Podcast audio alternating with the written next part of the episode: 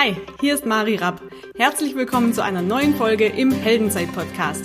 Dein Podcast für mehr Mut, mehr Selbstvertrauen und mehr Erfolg im Leben. Entdecke jetzt den Helden in dir.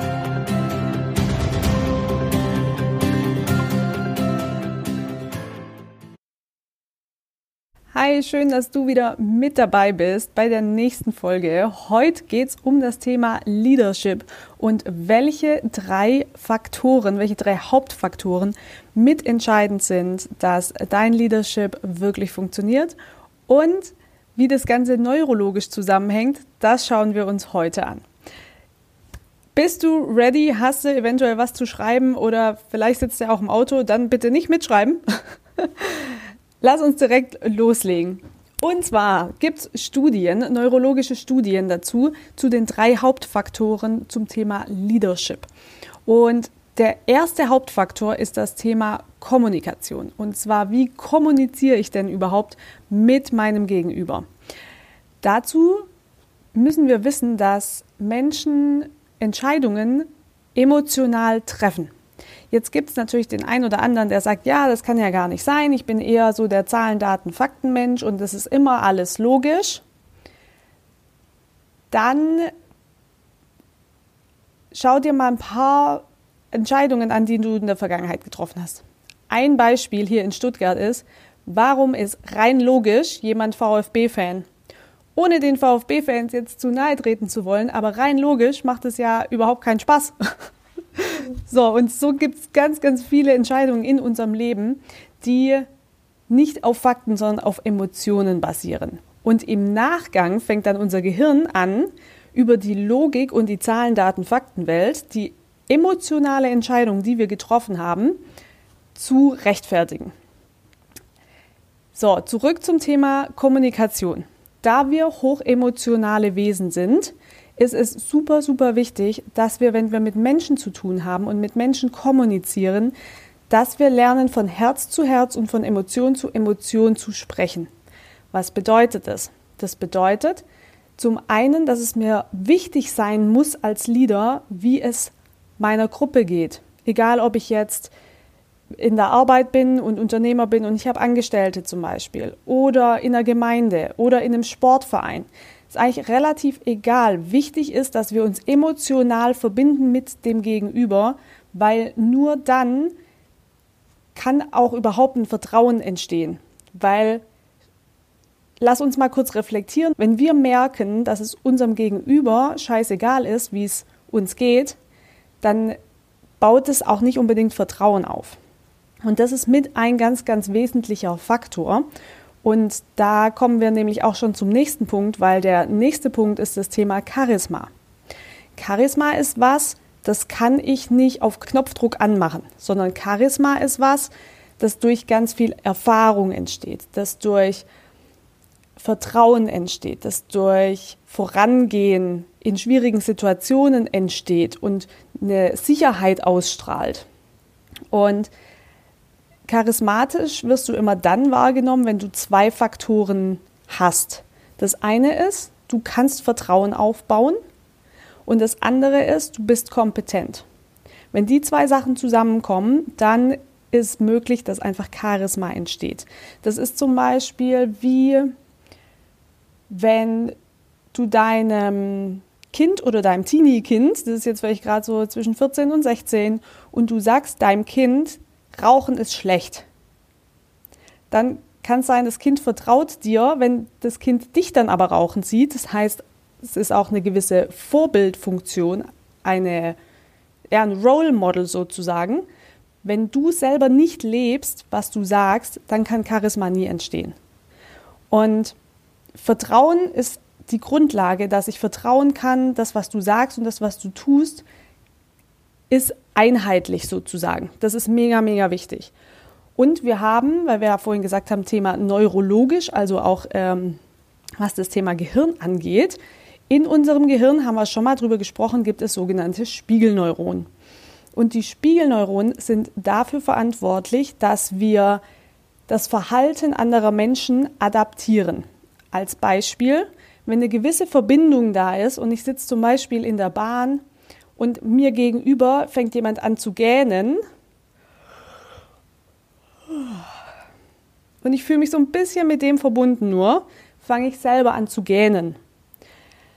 Es gibt auch Beispiele mit Hundebesitzern, wo die Hundebesitzer sich immer einen Hund aussuchen, der ihnen ähnlich ist. Und genauso ist es übrigens mit unserem Umfeld, dass wir uns immer Menschen aussuchen, die uns ähnlich sind.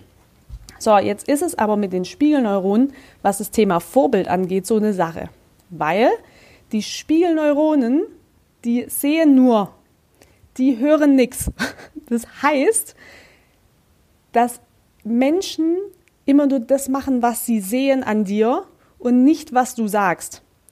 Da gibt es diesen Spruch, Monkey see, Monkey do, nicht Monkey here, Monkey do. Also, ich mache immer das, was ich sehe, nach. Schon als kleines Kind höre ich nicht unbedingt darauf, was meine Eltern sagen, sondern ich mache das, was meine Eltern machen. Essen die kein Gemüse, sagen sie zu mir, Gemüse ist super wichtig, esse ich trotzdem kein Gemüse, weil sie machen es ja auch nicht. Und da ist so eine gewisse, ich habe immer früher gedacht, das ist die Bockigkeit. Heute weiß ich, das sind die Spiegelneuronen und vielleicht ein bisschen Bockigkeit. genau. Also, wir haben gerade gesagt, neurologische Hauptfaktoren fürs Thema Leadership sind Kommunikation, das beruht auf Emotion und Charisma, das ist Vertrauen kombiniert mit Kompetenz. Das, was ich sage, ist ähm, einheitlich mit dem, was ich tue. Kongruent oder so heißt das, glaube ich, in der Fach, im Fachjargon. Und dann gibt es noch einen dritten Faktor, und zwar ist das das Thema Motivation. Ganz oft heißt es ja, ja, ein guter Leader muss gut motivieren können. Leader können nicht motivieren. Leader können nur, also Menschen können sich immer nur selber motivieren. Das ist ja eine intrinsische Motivation, warum ich Dinge tue. Das heißt, du als Leader oder wenn du Leader sein möchtest, wir können auch noch darüber sprechen, wer alles Leader sein kann, ob man das in die Wiege gelegt bekommen muss oder ob das eine Fähigkeit ist oder was wir damit machen können, können immer nur den Rahmen schaffen, dass Menschen sich selber motivieren können. Das heißt, wir können ein Umfeld kreieren oder einen Raum, wo eine Offenheit da ist, wo ein respektvoller Umgang da ist, wo ein Vertrauen da ist, wo eine gute Kommunikation wieder herrscht damit Menschen sich öffnen, auch an den eigenen Grund kommen, warum mache ich eigentlich gerade das, was ich tue. Und dann geht die Motivation eigentlich erst los. Weil Menschen motivieren sich dann selber, weil sie an anderen zum Beispiel sehen, okay, es funktioniert, weil sie selber einen großen Schmerz in sich haben, weil sie selber ein großes Verlangen in sich haben, Ziele erreichen zu wollen, das Leben leben zu wollen, das sie gerne hätten, und es ganz genauso funktioniert übrigens auch in Unternehmen, wenn du Arbeitgeber zum Beispiel bist oder Teamleiter und du sagst, du möchtest eigentlich gerne deine Mitarbeiter motivieren. Da ist es erstmal super wichtig, ob du überhaupt verstehst, ah, wie es denn meinem Mitarbeiter, was ist denn das Bedürfnis und dass derjenige dir vertraut. Und dann erst öffnen sich Menschen und dann ist Raum da auch für eine Motivation. Weil Menschen motivieren sich immer über einen Grund. Weil wenn ich kein Ziel oder keinen Grund habe, brauche ich auch, da ist ja nichts. Ja, da trotte ich dann halt so vor mich hin, äh, bin in meiner, in meinem Alltag, in meiner Routine und es gibt ja gar keinen Grund, mehr zu machen oder mehr zu wollen, weil ich ja vielleicht auch gar nicht weiß, was ist denn dieses Mehr überhaupt.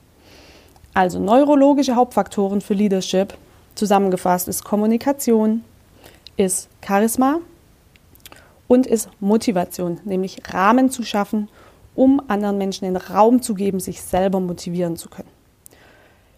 Das war jetzt ein kleiner Exkurs zum Thema Leadership. Wir können, wie gesagt, gerne nochmal ein Video bzw. eine Podcast-Folge machen. Da könnt ihr mir vielleicht schreiben, ob euch das interessiert, wie ich eigentlich zum Leader werde, ob ich selber Leader sein kann, was es dafür braucht. Wie gesagt, ob es in die äh, Wiege gelegt ist, in welchen Bereichen ich Leader sein kann. Wenn euch das interessiert, dann schreibt uns super, super gerne in Instagram oder ähm, eine E-Mail. Dann freuen wir uns nämlich, dass wir genau wissen, was euch jetzt gerade bewegt. Wenn ihr andere Themenvorschläge habt, immer her damit. Und wenn du jetzt sagst, die Folge hat mir geholfen, dann sei so lieb, bewerte uns bei iTunes, damit wir wissen, ob wir einen guten Job machen Und ich freue mich auf die nächste Folge und freue mich, wenn du wieder mit dabei bist. Alles Liebe, deine Mari.